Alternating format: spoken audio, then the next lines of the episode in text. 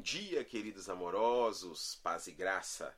Por isso, por amor de Cristo, regozijo-me nas fraquezas, nas angústias, nas perseguições, nas necessidades, nos insultos, pois quando sou fraco é que sou forte. 2 Coríntios 12, 10. Quando, muito mais do que um advérbio de tempo, essa palavra nos aponta para um evento. Eu quero te adiantar que quando nós somos fracos, aí sim nós somos fortes no Senhor. Quando o natural se rende ao sobrenatural, vidas são mudadas, vidas são transformadas, cativos são libertos, o milagre acontece, o natural é transformado de maneira sobrenatural por todo aquele que coloca a sua vida nas mãos do Senhor. Então, em nome de Jesus, você foi chamado para andar no sobrenatural de Deus. E você tem ouvido mais qual voz? A voz que da necessidade do lugar que você está.